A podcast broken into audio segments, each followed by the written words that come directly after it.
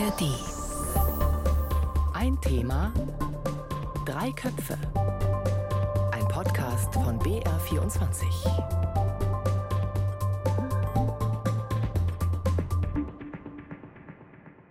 Willkommen zu Ein Thema Drei Köpfe. Ich bin Linus Lühring aus der BR Politikredaktion und heute, da wird's geheim. Wir sprechen nämlich über Geheimdienste, konkret den Verfassungsschutz, wobei der Verfassungsschutz in der letzten Zeit ja gar nicht so geheim agiert hat, zumindest nicht immer.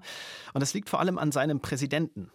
Ja, wir sehen doch äh, eine erhebliche Anzahl von Protagonisten in dieser Partei, die äh, immer wieder Hass und Hetze verbreiten gegen Minderheiten aller Art hier in Deutschland. Da gibt es auch äh, Strömungen von Antisemitismus. All das nehmen wir innerhalb der AfD wahr in einem Maße, dass durch diese Hass, durch diesen Hass und Hetze die Menschenwürde verletzt wird. Thomas Haldenwang ist das, der Präsident des Verfassungsschutzes und er äußert sich da sehr, sehr deutlich über aus seiner Sicht problematische Tendenzen in der AfD. Da gab es viel Zustimmung, aber auch Kritik und das nicht nur von der AfD. Und da stellen sich jetzt Fragen. Nicht zur AfD, um die geht es heute nur am Rande, hier in ein Thema drei Köpfe. Es geht um den Verfassungsschutz, nämlich wie politisch neutral soll die Behörde sein. Konkret darf Thomas Haldenwang das sagen? Und allgemeiner, welche Aufgabe hat die Behörde? Wie unterscheidet sich auch der Verfassungsschutz von der Polizei und von anderen Geheimdiensten? Und es geht dann auch um die große Frage, wozu brauchen wir eigentlich den Verfassungsschutz? Der hat ja nicht immer glücklich in der Vergangenheit agiert, um das mal so zu nennen, gerade wenn es um das Thema Rechtsextremismus ging. Also das sind die Fragen, die klären wir heute in ein Thema Drei Köpfe, wie immer zu finden in der ARD Audiothek. Und zwei Kollegen sind dabei, die sich immer wieder in ihrer journalistischen Arbeit seit langem mit dem Verfassungsschutz beschäftigen. Thies Maaßen ist da, Kollege aus der Politikredaktion. Und Thies, du recherchierst schon seit langem zum Thema Rechtsextremismus und auch zum Thema Antisemitismus. Hallo, grüß dich. Hallo, Servus. Und Holger Schmidt ist auch dabei, der AED-Experte für Terrorismus und Geheimdienste. Hallo Holger, schön, dass auch du da bist. Hallo, grüß Gott. Und ihr beiden, Thies und Holger, ihr kennt euch schon länger, nämlich im Rahmen des NSU-Prozesses habt ihr zusammengearbeitet. Da habt ihr auch diskutiert, unter anderem natürlich über den Verfassungsschutz. Und Holger, du hast mir im Vorgespräch die sehr schöne Formulierung gesagt, dass das Maß eurer Übereinstimmung nicht unendlich ist. Mal sehen, was das für die Diskussion heute bedeutet. Kann doch spannend werden. Ja, ja. Darauf, darauf setze ich. Thies und ich haben im Rahmen dieses Prozesses wirklich viele, viele Tage im Saal 101 des Oberlandesgerichtes München gesessen, äh, mindestens genauso viele Mittagspausen miteinander verbracht und das, was wir da erlebt haben, das war so, da musstest du ja diskutieren. Und dann ist es, glaube ich, auch ganz gut, wenn äh, da unterschiedliche Blickwinkel auf manche Fragen da sind. Die, die spreche ich heute hoffentlich an und die kommen hoffentlich auch raus. Ich würde natürlich gerne jetzt mit Thomas Haldenwang anfangen, seinen Äußerungen. Er hat sich deutlich gegen die AfD positioniert. Wir haben das eben gehört. Er hat unter anderem auch gesagt, der Verfassungsschutz ist, Zitat, nicht alleine dafür zuständig, die AfD-Umfragewerte zu senken, aber er könne wachrütteln. Was war eure erste Reaktion, als ihr von diesen sehr, sehr deutlichen Äußerungen von Thomas Haldenwang, dem Verfassungsschutzpräsident, gehört habt? Holger, fang mal an. Na, ich habe in das Aufgabengesetz des Bundesamtes für Verfassungsschutz geschaut, Paragraph 3, und habe mich gefragt, wo steht denn da, dass er sowas machen soll? Aber das ist äh, natürlich eine sehr formalistische Betrachtung jetzt. Der Verfassungsschutz hat gewisse Aufgaben, die stehen in seinem Verfassungsschutzgesetz, eben diesem Paragraphen 3, und da gehört äh, eigentlich eine Menge dazu, aber nicht die Öffentlichkeit zu informieren. Jetzt ist der Verfassungsschutz trotzdem natürlich als äh, Bundesbehörde dem Bundesinnenministerium unterstellt und das Bundesinnenministerium gibt die Richtlinien für die Arbeit des Verfassungsschutzes vor. Und wenn man dort sagt, Herr Haldenwang, gehen Sie mal nach draußen und erzählen Sie mal, wie es ist, dann wird er das natürlich tun und so würde ich das interpretieren. Es ist die politische Richtung, die dem Verfassungsschutz an dieser Stelle gerade vorgegeben ist, sich dazu deutlich zu äußern, durchaus auch transparent zu sagen, ähm, was die Behörde in diesem Problemfeld und in anderen Problemfeldern tut. Ähm, und dann macht er das auch. Und das ist vielleicht so ein bisschen verwunderlich, weil es je nach historischer Betrachtung in der Geschichte der Bundesrepublik der Verfassungsschutz mal lauter und mal leiser war. Es gab Phasen, da hat er sehr deutlich gesagt, was er macht. Es gab Phasen, da war er sehr still. Und in diesem Zusammenhang wirkt es vielleicht so ein bisschen ungewöhnlich, aber im Grundsatz habe ich gegen diesen Satz keine Bedenken, weil der mhm. Verfassungsschutz beschreibt da tatsächlich, was er tut. Hm. Thies, bevor ich dich anspreche, können wir vielleicht mal kurz äh, Thomas Haldenwang selber hören. Er hat sich so verteidigt. Mir wird vorgeworfen, ja, ich sei nicht neutral. Äh, natürlich bin ich neutral gegenüber allen politischen Bestrebungen, Parteien, aber die Neutralität endet dort, wo wir es mit verfassungsfeindlichen Bestrebungen zu tun haben. Und da ist der Verfassungsschutz auf den Plan gerufen, tätig zu werden. Also das war Thomas Haldenwang. Thies, wie siehst du das? Also beim Holger habe ich gerade schon so ein bisschen Skepsis gehört. Wie siehst du das, was Thomas Haldenwang öffentlich gesagt hat, gerade auch wenn es darum geht, die Frage zu beantworten, muss er neutral sein? Also ich sehe es auch äh, zwiespältig. Ähm, tatsächlich äh, diese Neutralität, die ja Holger auch schon angesprochen hat, ist ja tatsächlich nicht immer gegeben und äh, man muss tatsächlich sagen, dass der Verfassungsschutz oft ich meine, ich beziehe mich hier vor allem auf Bayern, weil das ist das Landesamt, mit dem ich am meisten zu tun habe, äh, eher als politisches Instrument agiert tatsächlich. Also man hat manchmal den Eindruck, es ist eine ausführende Instanz des Innenministeriums und äh, das halte ich für sehr bedenklich. Auf der anderen Seite ist es natürlich so, ähm, dass der Verfassungsschutz in seiner Frühphase ja hauptsächlich nach links geschaut hat. Es war ja vor allem ein Instrument im Kampf gegen ja, Einflüsse von Seiten der DDR, also von kommunistischer Seite. Und äh, der Rechtsextremismus wurde ganz lange ausgeblendet, nicht ernst genommen. Man muss dazu sagen, der Verfassungsschutz ist ja auch in großen Teilen von ehemaligen Nationalsozialisten mit aufgebaut worden, die da in die Behörde gekommen sind und dann das weitergemacht haben, was sie nämlich schon vor 45 gemacht haben, nämlich äh, Antifaschisten zu verfolgen so gesehen finde ich es dann doch wieder gut, diese deutlichen Worte vom Herrn Haldenwang, weil das hat tatsächlich Seltenheitswert oder kommt nicht so oft vor in der Geschichte des Verfassungsschutzes, dass die Gefährdung von rechts so offen angesprochen wird. Und er hat sich ja auch berufen auf das Grundgesetz. Das ist, das ist etwas, was ich auch immer gerne tue, dass ich sage, ja, das Grundgesetz ist eine Erfahrung aus dem Nationalsozialismus und es hat das Ziel, etwas zu verhindern, nämlich dass so etwas wieder passiert. Und ähm, es hat sozusagen einen antifaschistischen Geist. Und wenn der auch mal beim Verfassungsschutz weht, da habe ich nichts dagegen. Mhm. Dann glaube ich allerdings, dass wir gerade dabei sind, schon in die erste rhetorische Falle auch tatsächlich der Gegner äh, unserer Demokratie zu laufen, dass wir hier nämlich die Begriffe, und das ist in der Diskussion so ganz unterschwellig passiert, äh, weil auf einmal der Begriff äh, der Neutralität da reingekommen ist. Von dem habe ich eingangs gar nicht gesprochen. Ich bin nicht der Meinung, dass der Verfassungsschutz neutral sein muss und neutral sein möchte. Ich glaube, wir müssen kurz über die Worte Neutralität und Objektivität reden. Sehr, was sehr ich gerne. von einer Bundesbehörde erwarte äh, und äh, verlange, das ist Objektivität. Neutralität kann äh, gerade bei einer Behörde, die den Schutz der Verfassung als Aufgabe hat, eigentlich gar nicht wirklich so richtig das Ziel sein. Ich gebe zu, das ist jetzt sehr, sehr spitzfindig an den beiden Worten aufgehangen und ich weiß genau, was Herr Haldenwang in seinem eigenen Zitat meint. Vielleicht aber meint er tatsächlich eher auch die Objektivität nach dem Motto, wir gucken uns das alles an, wir benennen da dann aber Verfassungsfeindlichkeit oder Sorgen, wo wir sie sehen. Ich glaube aber, dass gerade äh, aus, aus dem rechten Spektrum immer wieder verlangt wird, übrigens auch von uns Medien verlangt wird, ihr müsst neutral sein. Und damit ist gemeint, ihr dürft euch eigentlich nirgendwo positionieren was wir in der objektiven Berichterstattung ja nicht tun, was man aber zum Beispiel im Kommentar ja durchaus tun kann. Und da gehen eben die Begriffe Objektivität und Neutralität ganz schnell durcheinander und so sehr ich dafür bin, etwas objektiv, also vorurteilsfrei zu betrachten, so klar ist, dass man an gewissen Punkten nicht neutral sein kann und sollte, und erst recht nicht der Verfassungsschutz, äh, wenn es darum geht, ist jetzt hier etwas verfassungsgefährdend oder nicht. Da muss er das klar benennen und dann geht es nicht um Neutralität, dann geht es um die objektive Bewertung. Was ist denn hier eigentlich gerade los? Also Holger, ich fürchte, ich bin deiner Meinung. Tut mir leid, wenn ich das so sagen muss. ja, so schlimm wird das alles nicht. Also das war jetzt noch eine, eine, eine Wortdefinition, die, glaube ich, tatsächlich sehr, sehr wichtig ist, Holger. Ähm, ich würde jetzt mal kurz, bevor wir weiter einsteigen in das, was Thies auch gerade gesagt hat, wo nämlich der Verfassungsschutz hinschaut, was er im Blick hat, links, rechts, das wird noch eine, ein großer Teil sein in dieser Diskussion. Aber jetzt eben mal kurz so, eine, so, ein, so ein Hintergrundblock, so ein Verständnisblock, nämlich Schutz der Verfassung ist die Aufgabe des Verfassungsschutzes, so sagt es der Name. Kurzer Auszug mal aus der, aus der Homepage des Verfassungsschutzes. Da steht, der Verfassungsschutz agiert als effektives Frühwarnsystem. Oft ist ja auch so ein Schlagwort, der Verfassungsschutz garantiert eine wehrhafte Demokratie. Was bedeutet das denn jetzt konkret? Wie kann man die Aufgaben des Verfassungsschutzes mal ganz kurz zusammenfassen? Holger, probier es doch mal in wenigen Sätzen. Also es, erstmal ist der Verfassungsschutz eine, eine Bundesbehörde, die dem Bundesinnenministerium untersteht und zu dessen Werkzeugkasten gehört, äh, die Gewährleistung äh, ähm, der inneren Sicherheit sicherzustellen. Und nicht mehr, nicht weniger. Und das ist ja auch der Punkt, warum es häufig so viele Diskussionen darum gab, warum ist er so verschwiegen, warum hört man die von dem. Wir Journalisten haben über viele, viele, viele Jahre beklagt, äh, wir kriegen da nicht richtig Antworten oder nur seltsame Antworten. Und das, da haben die sich immer darauf zurückgezogen, dass sie sagen, na, wir sind ja nur für den Bundesinnenminister, für die Bundesinnenministerin da und das ist unsere eigentliche Aufgabe. Und alles andere nach draußen ist nicht unsere Aufgabe. Und auch viel von dem, was wir, wenn es um die Gewährleistung von Sicherheit sehen, im praktischen Alltag, das ist ja immer, immer, immer Polizei der Schutz eines Gebäudes, die Lösung einer Situation, Polizei.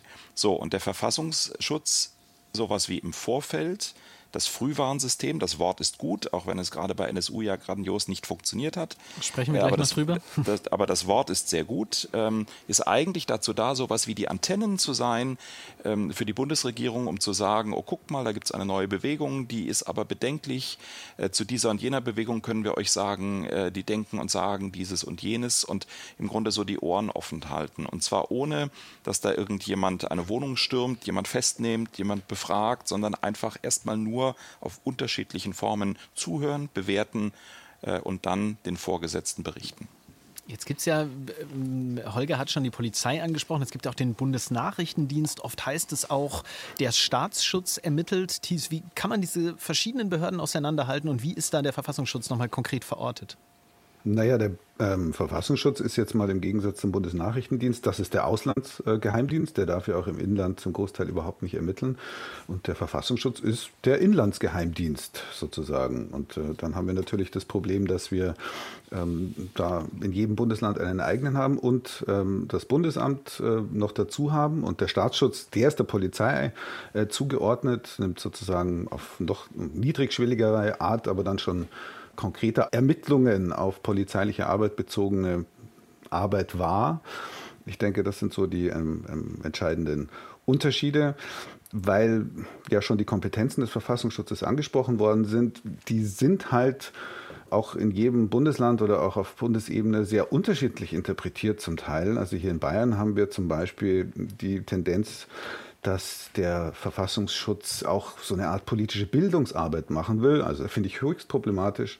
Und ähm, es gibt durchaus auch äh, Tendenzen, dass man sowas wie Aussteigerprogramme für Extremisten, insbesondere für Neonazis beim Verfassungsschutz ansiedelt. Auch das sehe ich ähm, für sehr problematisch an, weil einfach tatsächlich, nochmal um auf diesen Begriff zurückzukommen, der Verfassungsschutz ein Geheimdienst ist, ein Inlandsgeheimdienst, dessen zentrale Aufgabe ist, Informationen zu sammeln. Und ähm, das widerspricht sich meiner Ansicht nach mit einer Aufgabe, die in Richtung politische Bildungsarbeit oder auch Ausstiegsarbeit läuft. Mhm. Bevor wir jetzt tiefer noch in die Diskussion einsteigen, noch ein Blick zu Thomas Haldenwang und seinen Äußerungen. Dass darüber jetzt so gesprochen wird, das hat ja auch damit zu tun, eben ist es auch schon ein bisschen äh, angeklungen bei euch, das hat auch damit zu tun, dass diese Äußerungen nicht unbedingt in der Tradition des Hauses stehen, nämlich der Vorgänger von Thomas Haldenwang, Hans-Georg Maaßen der ist ja wirklich entlassen worden, weil er als untragbar galt. Er hat in der Regierungspartei damals äh, wie heute der SPD linksradikale Kräfte gesehen. Außerdem hat er von einer naiven und linken Ausländer- und Sicherheitspolitik gesprochen. Also bei ihm hat man deutlich gemerkt, dass er eine ja, Linie verfolgt, die nah am äh, Rechtspopulismus ist. Die AfD hat ihn dann ja auch eingeladen. Mensch, werde doch bei uns äh, Mitglied.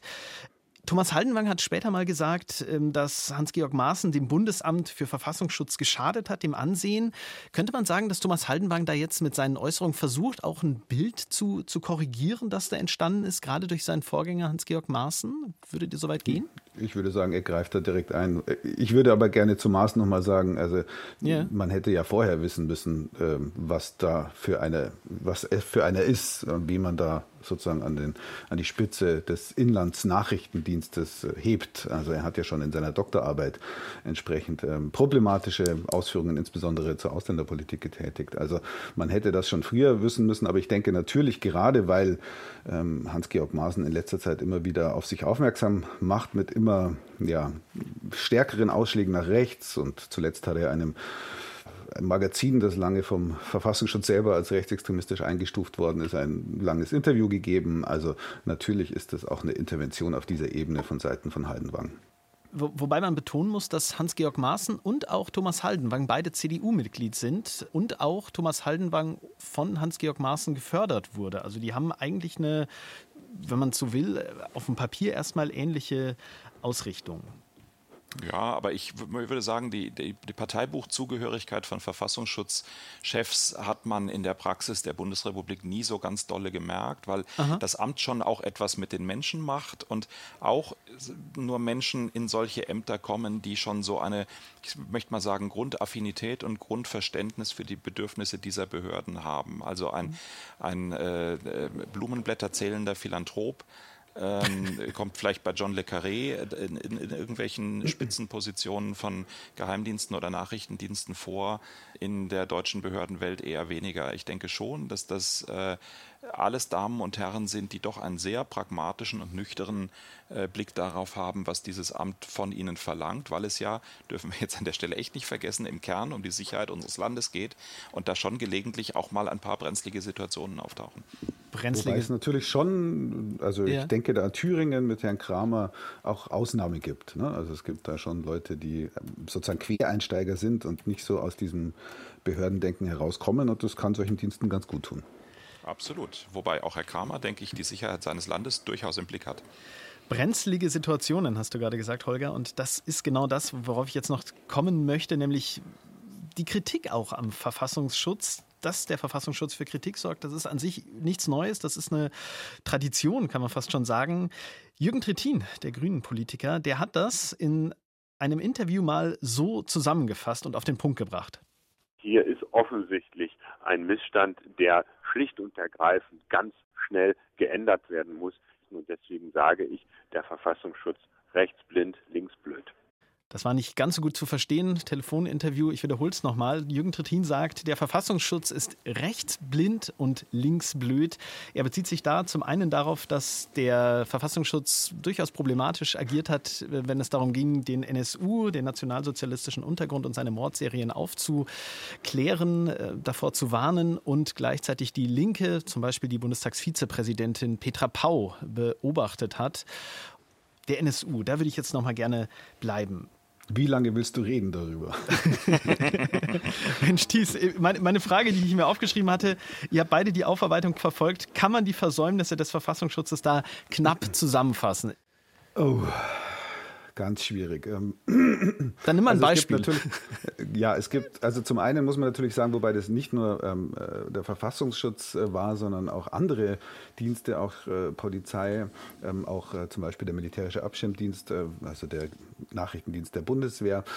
Die Nebenkläger im NSU-Verfahren haben mal vorgerechnet, dass im Umfeld des NSU, im erweiterten Umfeld des NSU, 42 V-Leute dieser Dienste waren.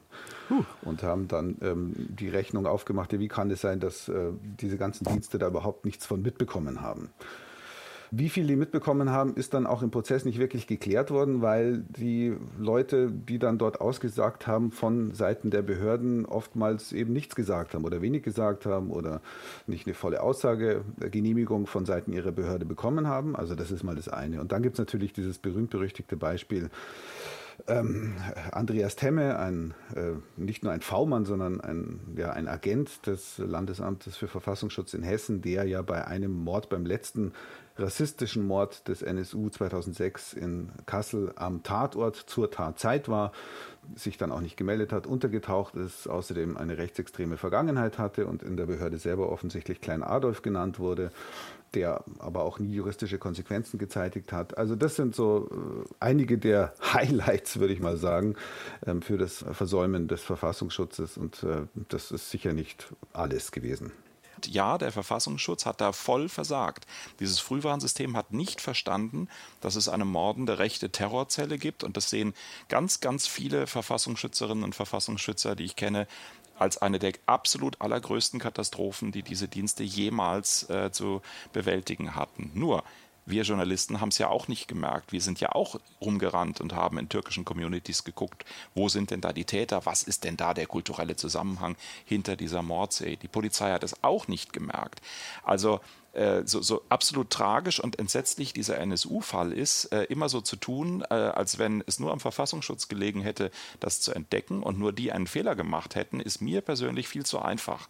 Und wenn wir sehen, was danach passiert ist, äh, in allen Sicherheitsbehörden, muss man genauso ehrlich sagen, ähm, so groß diese Katastrophe NSU war, danach sind ja reihenweise die nächsten, äh, ich sag mal, Nachfolgerorganisationen von Verfassungsschutzbehörden maßgeblich entdeckt worden. Old School Society, ähm, äh, jetzt zuletzt hier die Verschwörung um, um den Prinzen Reuß, die sicher von NSU ein bisschen abzugrenzen ist, aber der bayerische Verfassungsschutz war vorne dran, diese Gruppen zu entdecken, weil man verstanden hat, nur nach links gucken bringt nichts, nur auf die Islamisten schauen ist zu wenig, rechts und rechtspopulistisch ist auch eine ganz, ganz große Bedrohung da.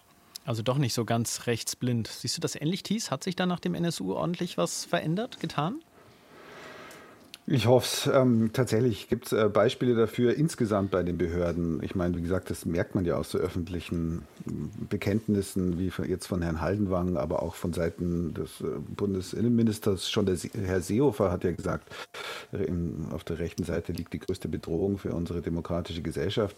Ähm, also da hat sich natürlich auch angesichts der Bedrohungslage vielleicht ein bisschen das Bewusstsein verändert. Vielleicht ist auch, was ich ganz am Anfang mal angesprochen habe, dieser Geist in der Behörde jetzt doch langsam mal verflogen.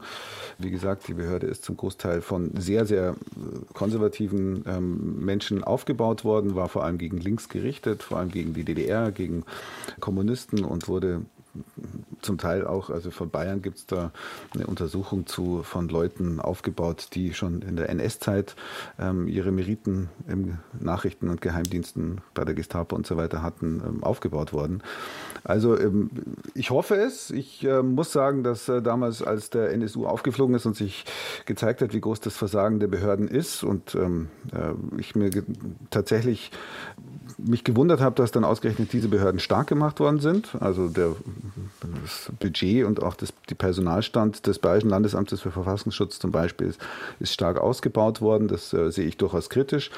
Aber auf der anderen Seite muss man sagen, zivilgesellschaftliche Organisationen haben halt auch nicht die Möglichkeiten wie staatliche. Also es wird ja oft von Kritikerseite gesagt, ähm, Verfassungsschutz abschaffen. Das können zivilgesellschaftliche Organisationen machen.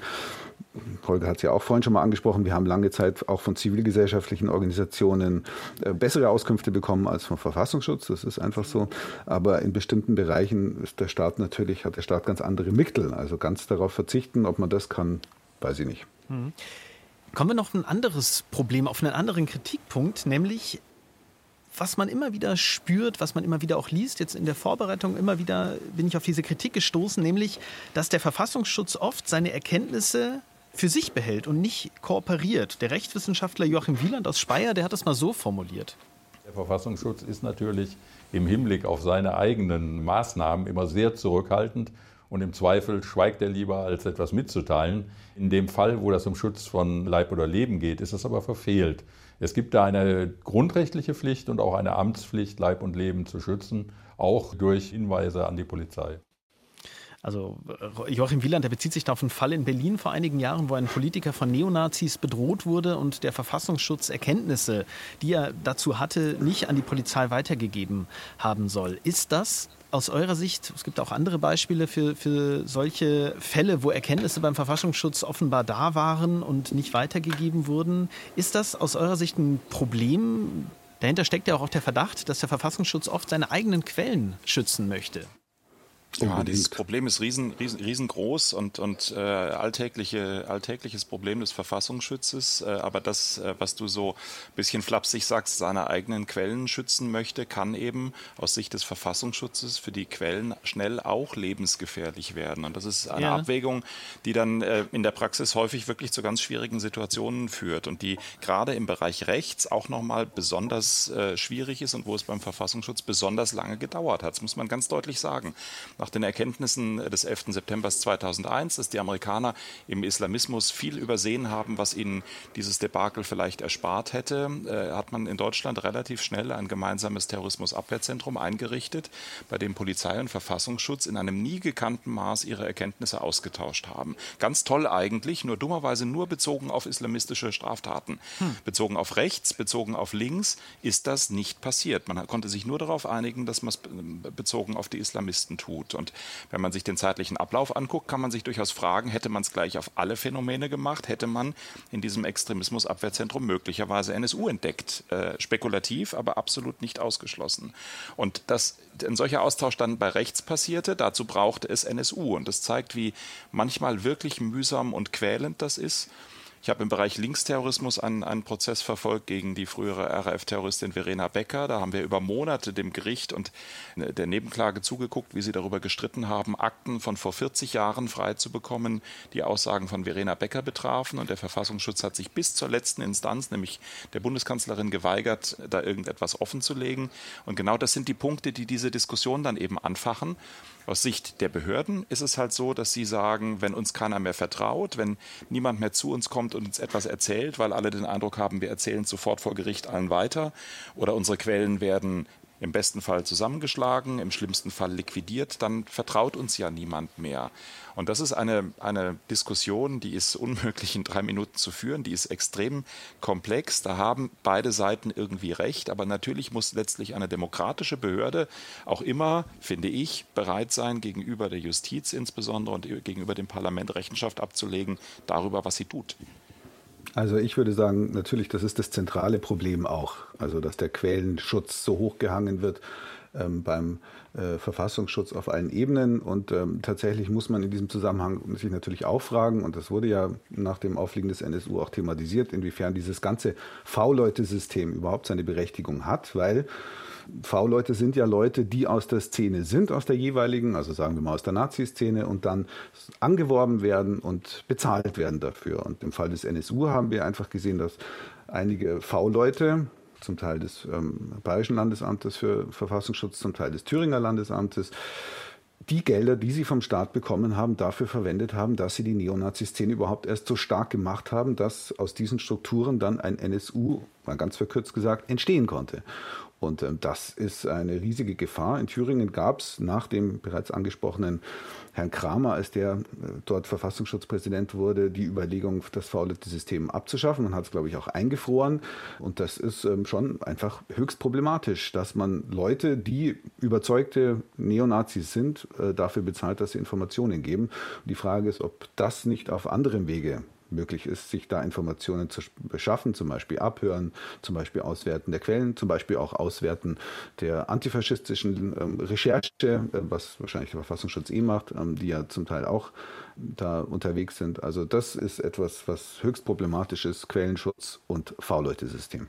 Also wir haben jetzt verschiedene Probleme angesprochen. Wir haben auch ähm, Beispiele für das Versagen des Verfassungsschutzes thematisiert. Jetzt zum Ende machen wir es mal konkret. Es gibt immer wieder und schon seit langem Forderungen, dass der Verfassungsschutz abgeschafft werden soll.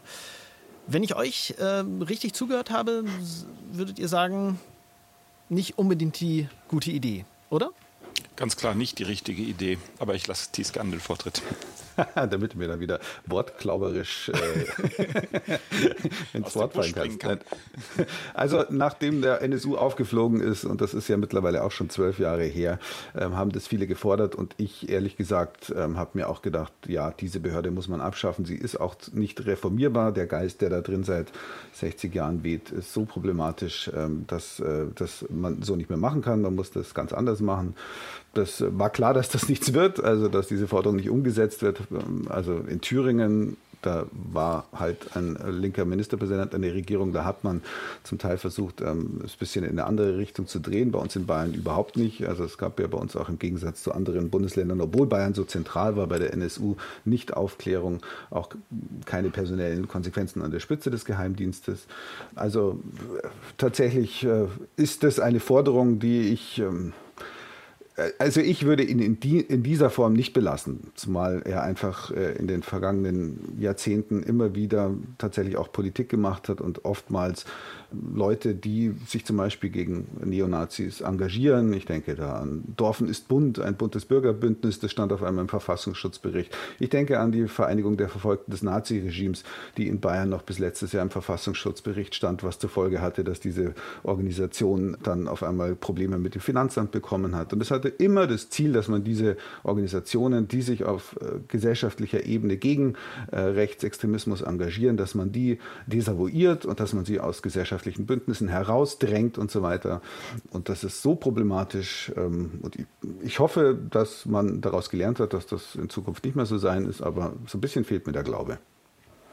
Ich bin da so ein bisschen ähm, nicht, nicht, nicht ganz sicher, ob das jetzt, jetzt Kernfragen an die Aufteilung, die wir in Deutschland haben zwischen Polizei und Verfassungsschutz ist oder ob es äh, äh, einzelne Phänomene sind, zu denen ich, sage ich offen, teilweise auch inhaltlich nichts sagen kann. Ich würde gerne die Frage nochmal von, von der grundsätzlichen Perspektive aus, in der du sie, glaube ich, gestellt hast, äh, äh beantworten wollen. Wenn wir uns einig sind, dass es zur Aufklärung von ähm, möglichen terroristischen Bedrohungen, äh, verfassungsfeindlichen Aktivitäten, insbesondere auch Spionage äh, und, und Wirtschaftsspionage, wenn wir dazu ein Instrumentarium brauchen, das jenseits der Möglichkeiten der Polizei liegt und genau in den Bereich fällt, über den wir eingangs gesprochen haben, von dem wir aus, aus, aus geschichtlichen, historischen Gründen nicht wollen, dass die Polizei es auch darf, weil wir dieses Zusammenschmelzen zu einer Sicherheitsbehörde nicht wollen. Wenn das unsere Grundprämisse ist, ähm, dann brauchen wir zwangsläufig einen Verfassungsschutz, weil wir es uns überhaupt nicht leisten können, auf diese Möglichkeiten der Informationsgewinnung zu verzichten, wenn wir, wenn wir weiter die Demokratie schützen wollen. Das hat gerade das äh, jetzt laufende Ermittlungsverfahren gegen Prinz Reuß äh, und seine ja wirklich erstaunlich vielen äh, aktiven Unterstützer. Wir sind in diesem Verfahren bei inzwischen mehr als 60 Beschuldigten und bei äh, 25 Personen, für die es Haftbefehle gibt. Also das ist eine wirklich schon echt beachtliche Dimension. Ob das alles entdeckt worden wäre ohne den Verfassungsschutz, ich zweifle. Tatsächlich hat der Verfassungsschutz diese Gruppe entdeckt. Und ich möchte auf dieses, diese Möglichkeit für die deutschen Sicherheitsbehörden wirklich nicht verzichten. Jetzt kann man sagen, so lange Zeit äh, nach Ende des Dritten Reiches ist unsere Demokratie vielleicht stabil genug, äh, dass man doch irgendwie sagen könnte, Teile dieser Kompetenzen gehen zur Polizei. Das würde das Behördenwirrwarr in Deutschland schlagartig sehr viel verkleinern, denn wir haben weit über 40 Sicherheitsbehörden, wenn man die, die, die äh, etwas außenstehenden Sicherheitsbehörden wie das äh, Bundesamt für die, ähm, wie heißt es, BAMF, Bundesamt Migration und Flüchtlinge, die ja auch in der Sicherheitsüberprüfung durchaus eine Rolle spielen, dazu zählt. Aber auf jeden Fall haben wir eben 16 Landeskriminalämter, 16 Verfassungsschutzbehörden. Das ist schon eine Menge Holz. Aber ob wir wirklich so weit sind, dass wir das zusammenlegen, ob das wirklich so eine gute Idee ist, äh, auch alles in der Hand einer Behörde zu lassen und nicht zwei Behörden vielleicht auch eher bemerken, wenn irgendwo was schiefläuft, das kann man trefflich diskutieren. Auf die Möglichkeiten, die die Nachrichtendienste haben, in der Ermittlungsarbeit verzichten, würde ich auf keinen Fall wollen. Also ich halte mal fest am Ende dieser Folge von Ein Thema Drei Köpfe. Holger, du bist etwas überzeugter vom Sinn des Verfassungsschutzes. Thies, du willst ihn nicht direkt abschaffen, aber wünschst dir doch deutlichere Reformen. Kann man Am das Ende so? bin ich dann Verfassungsfeind, wenn ich fordere, dass man den Verfassungsschutz abschafft. Nee, habe ich, hab ich das gesagt? Nein. ich, ich Im Auge des Verfassungsschutzes meine ich. Ach so, ach so, verstehe. Genau, und trotzdem werden wir, glaube ich, beide aus unseren Perspektiven die Nachrichtendienste des Bundes und der Länder weiter kritisch begleiten. Oh ja. Dann würde ich sagen, ist das eine Verabredung für die nächste Folge von Ein Thema Drei Köpfe. Mal sehen, wie Haldenwang sich weiter positioniert zur AfD und zu anderen Fragen. Das ganze Interview mit dem Verfassungsschutzpräsidenten Thomas Haldenwang, die Auszüge haben wir gehört, die habe ich in den Shownotes verlinkt. Das ist nämlich aus den Tagesthemen. Und in der ARD Audiothek, da gibt es alle Folgen von Ein Thema Drei Köpfe. Gerne ein Abo dalassen, dann keine Folge mehr verpassen einfach auf die Glocke klicken. Und noch ein Hinweis, ein Tipp, eine Empfehlung am Ende. In der ARD Audiothek, da gibt es auch die sehr spannende Podcast-Serie Dark Matters. Da geht es nämlich genau um die Geheimdienste und immer wieder auch um den Verfassungsschutz. Und Holger, du bist da auch immer wieder als Experte dabei. Dark Matters grade, in der ARD Audiothek. Wieder, ich wollte gerade wieder aus dem Busch springen und genau darauf hinweisen. Dark Matters, ja, sehr, vielen Dank, dass du es getan hast. sehr gerne, unabgesprochen. Du, ich nehme an, du kannst das auch empfehlen. Äh, super Produktion. Wir sind für den Deutschen Radiopreis nominiert. Na, umso mehr. Gut, dann hat sich die Empfehlung noch mehr gelohnt. Und Reaktionen zu dieser Folge und anderen von Ein Thema Drei Köpfe, die gerne schicken an redaktionpolitik.br.de. Ein Thema Drei Köpfe. Heute mit Thies Maaßen, Holger Schmidt und Linus Lühring. Und dann viel Glück euch für den Radiopreis. Holger. Dankeschön. Tschüss. Tschüss. Servus. Ciao.